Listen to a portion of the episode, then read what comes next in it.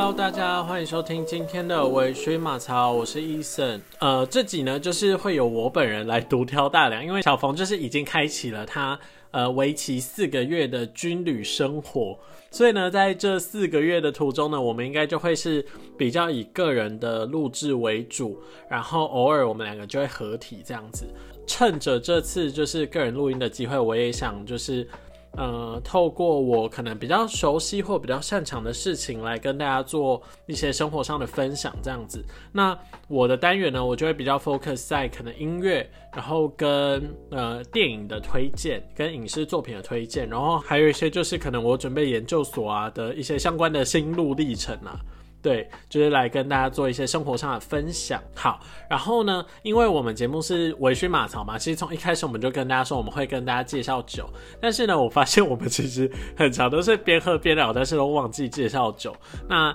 所以呢，从我的单元呢，我也会每一个礼拜都跟大家介绍一款就是在超商买得到的一款酒，然后都是不一样的，所以每周呢，大家就可以边喝我推荐的酒，然后边听我推荐的音乐。然后来听我的节目，这样子好，那就开始这周的呃维醺马槽的节目。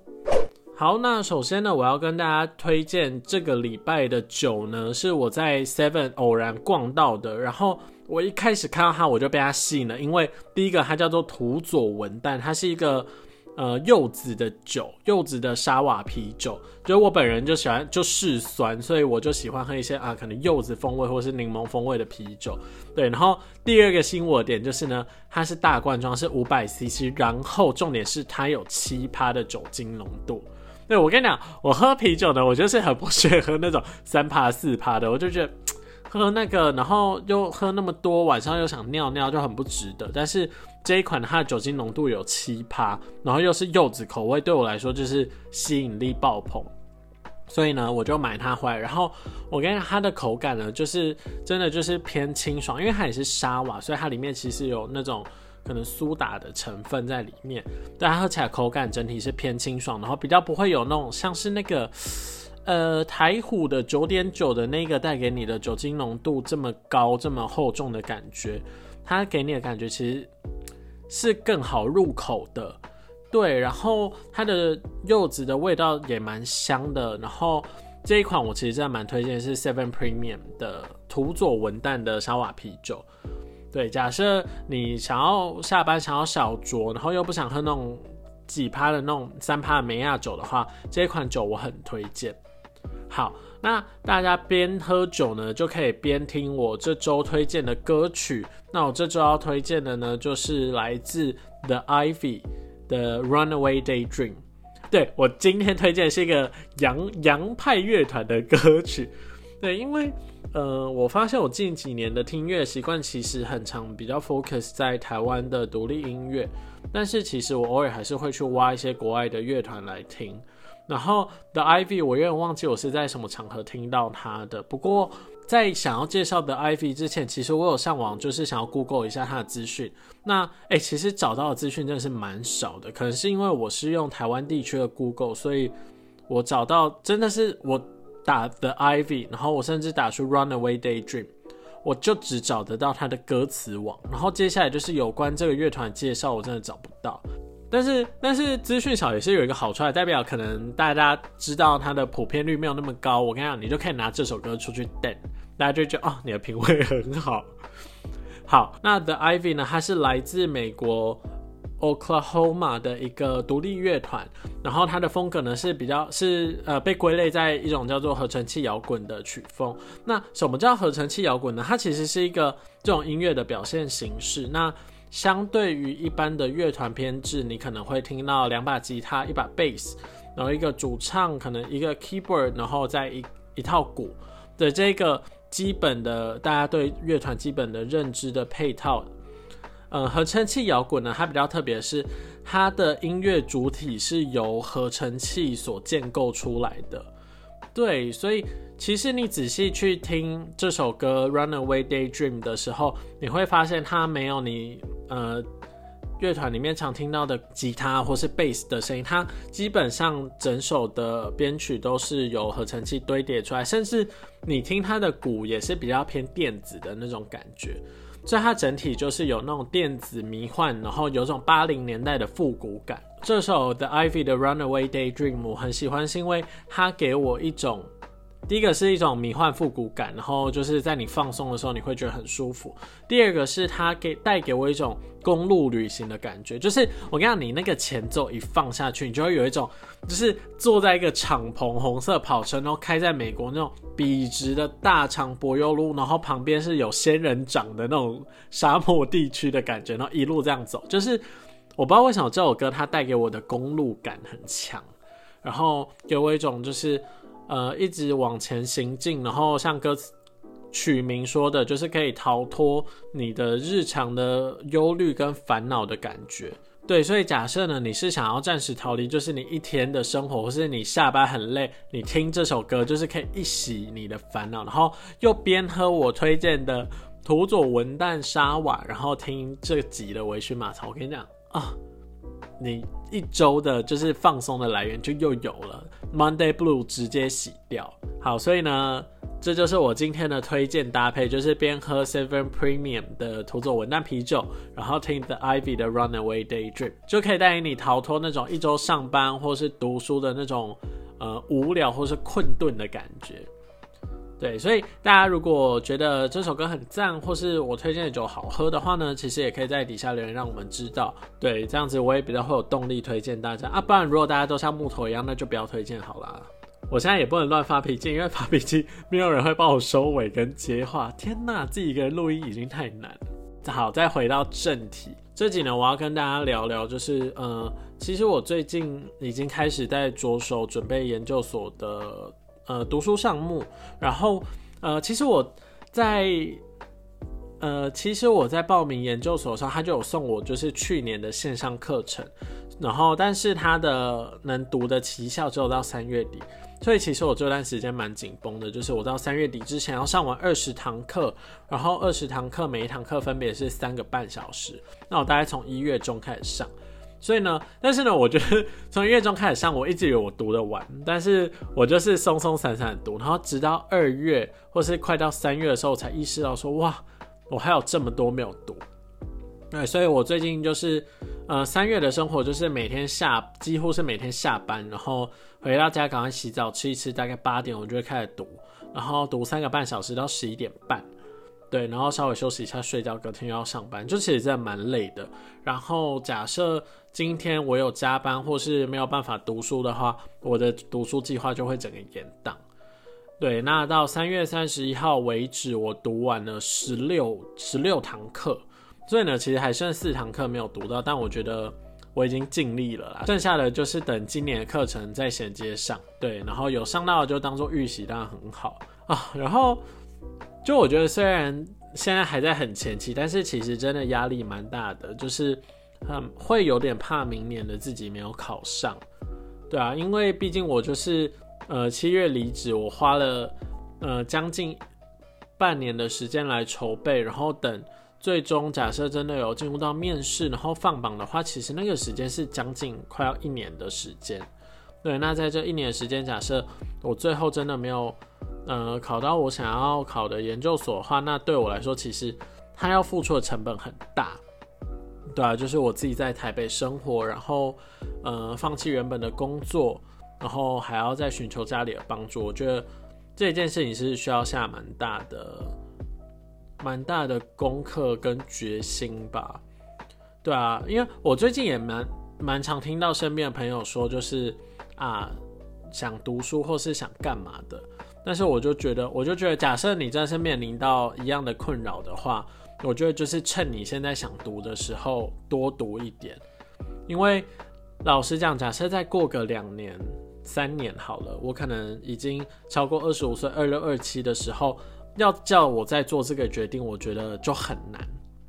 因为我到那个时候可能就是工作蛮稳定的，然后。假设我那个时候真的考上要再读研究所，读完都三十了，我觉得那个对，在我人生规划里面已经太晚了，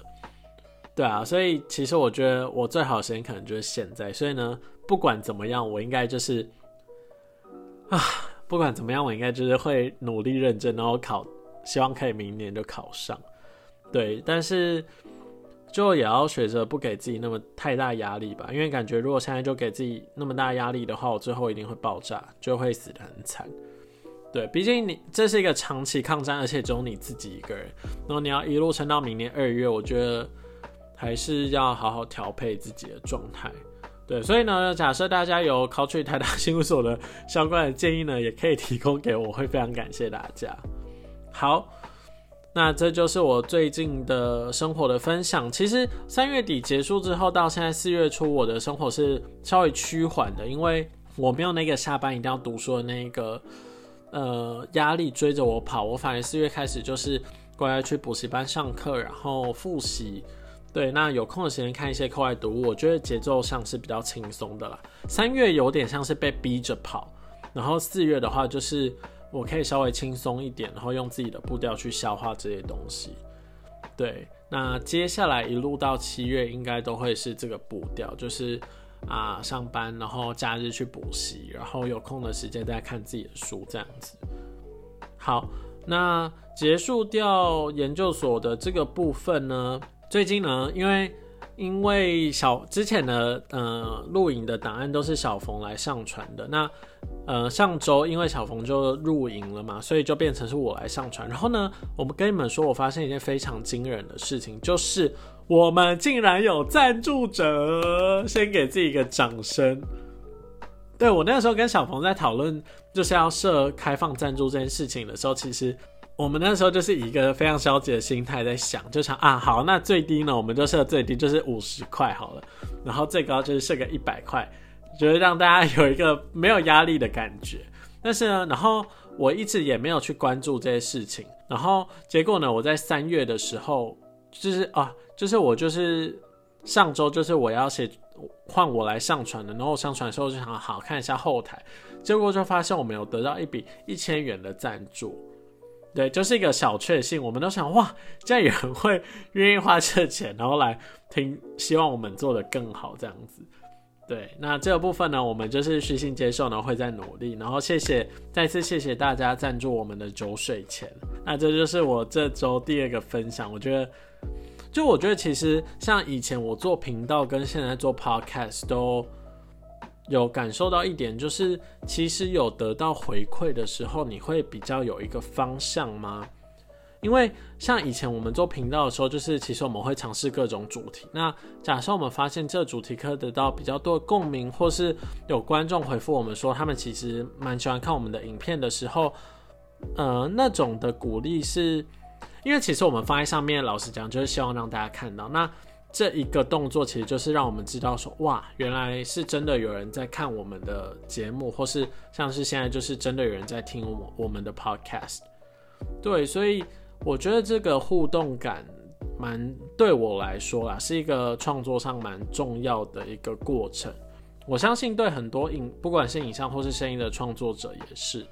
对，所以如果大家真的有喜欢的创作者的话，就是。呃，不管是留言也好，或是就是帮他分享也好，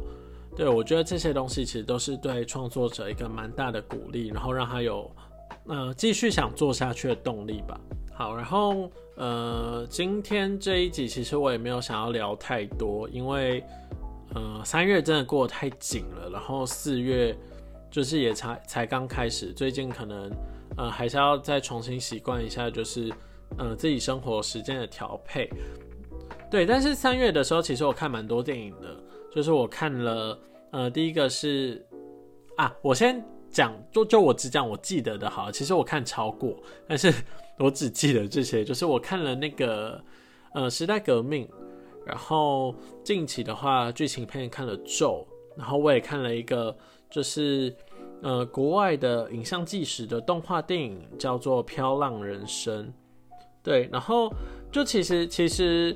呃，时代革命的议题大家都知道嘛，就是在讲香港国安法的相关的一些通过，呃，在讲香港国安法那个时候通过的时候，香港所发生的一些事情，那它是一个纪录片。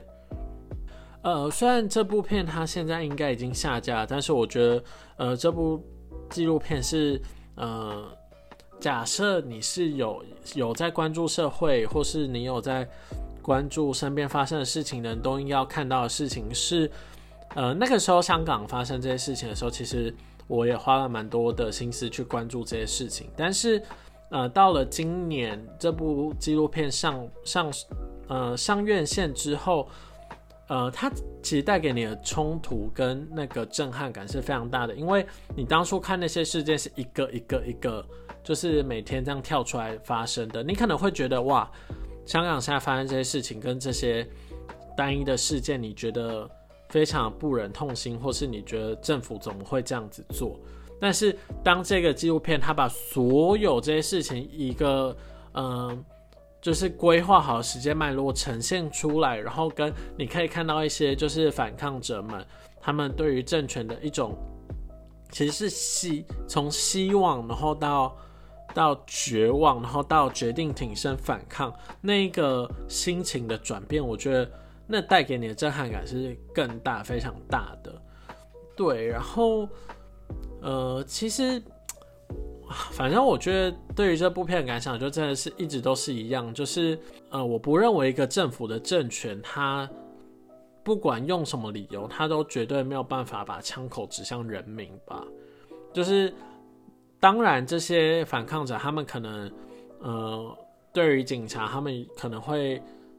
会有一些从一开始的和平抗争，到后来警察开始对他们发射香蕉子弹，然后跟催泪弹，到后来反抗者也许会用一些呃汽油弹之类的，就是这样的冲突。但是你从画面上，也就真的很明显看得到，就是小虾米对抗大鲸鱼的感觉。那你一个政府，你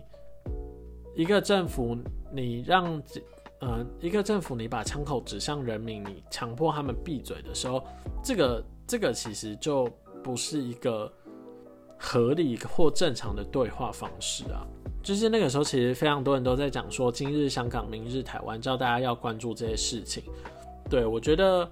其实真的不无可能吧。当然，以现在的局势来说的话，我们真的，我们应该是。不会马上变得像香港那样子，但是我觉得这就是一个借鉴，就是让我们看到说，呃，可能中国的政权它如何把触手伸到香港的国，香呃，把触手如何伸到香港的这一个政治体制里面，然后呃，从而控制这整个香港地区的一个方法。那我们可能也要小心说，有可能他也会用同样的方法来对付我们，我不知道。对，但是这些事情就是确确实实在香港这边发生，所以我觉得其实大家都应该要关注一下这个事情。对，然后再来就是啊，先讲《漂浪人生》好，《漂浪人生》其实蛮酷的，它是一个我我觉得比较像口述计时的方式，然后但是它是用一个呃影。动画的方式来呈现的故事，他是在讲阿富汗的难民，然后他一路逃离到丹麦，然后寻求可能比较安稳的生活的一整个故事背景。那当中就包含了阿富汗的战争，然后跟他们中间先逃离到俄罗斯，然后从俄罗斯再想办法逃到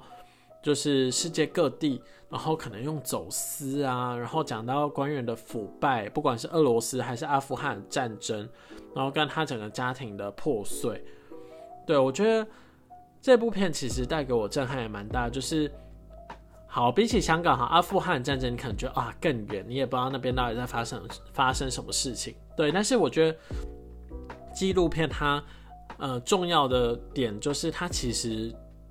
就是把你听到的这些新闻或是你看到的破碎的画面，它组织成一个真实血淋淋的样子放在你的面前，所以其实可以引起你更大的共鸣。那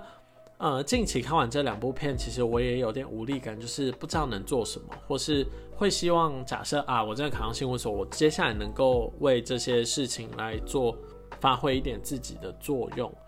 对，但是我觉得有呃，我自己就也会说服自己说，其实有这个自觉，就本身已经是算是一件蛮好的事情。然后保持关注，保持敏感。那当你有机会可以为这些人。或是为这些事情来发生的时候，那你就可以把握这些机会。天哪，变好沉重哦！不过，不过沉重归沉重，但是这些事情它就是不断的在发生，包括现在呃乌克兰跟俄罗斯的的状况其实也是一直如火如火如荼的在发生啦，所以建议大家就是可以去听一些呃听一些就是相关的 podcast，或是看一些比较深度的新闻报道，那你可能就也会更了解到到底会为什么会发生这样的事情。嗯，好，这次看的最后最后一部电影是《咒》，对，只是一个一个非常跳的一个。一个转变，然后这部电影是因为我们刚好，呃，呃，他们公司有请我们去看这部电影，所以我们就拿了公关票去看，跟我同事。然后我觉得，呃，不得不说，《咒》真的是我近期看过我觉得最恐怖的恐怖片，因为它在里面，它虽然没有很多那种鬼怪的样子出现，但是它那种运用台湾民俗信仰，然后把它邪教化。的那种感觉其实是会更贴近你的生活，然后它也运运用了蛮多蛮酷的元素，像是视觉暂留，然后你的心里的那种暗示，然后来让你就是跟这部电影的互动感更增加。所以我觉得，假设你是喜欢恐怖片的人，你可以去尝试看看这部电影，我觉得不会失望啦。以台湾国片，甚至以呃。一个恐怖片的整个市，不管国内外的市场来说，我觉得它都算是一个蛮特别的作品，我觉得可以看，对，蛮推荐的啦。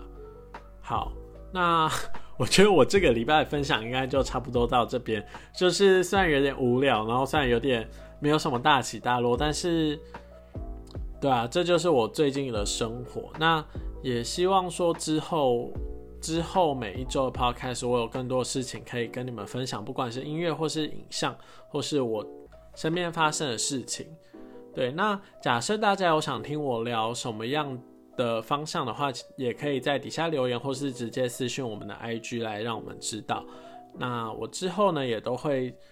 参考，然后可能在在节目上面讨论这样子。那今天的 podcast 就到这边告一个段落，我是 Eason，，那我们就下次再见喽，拜拜。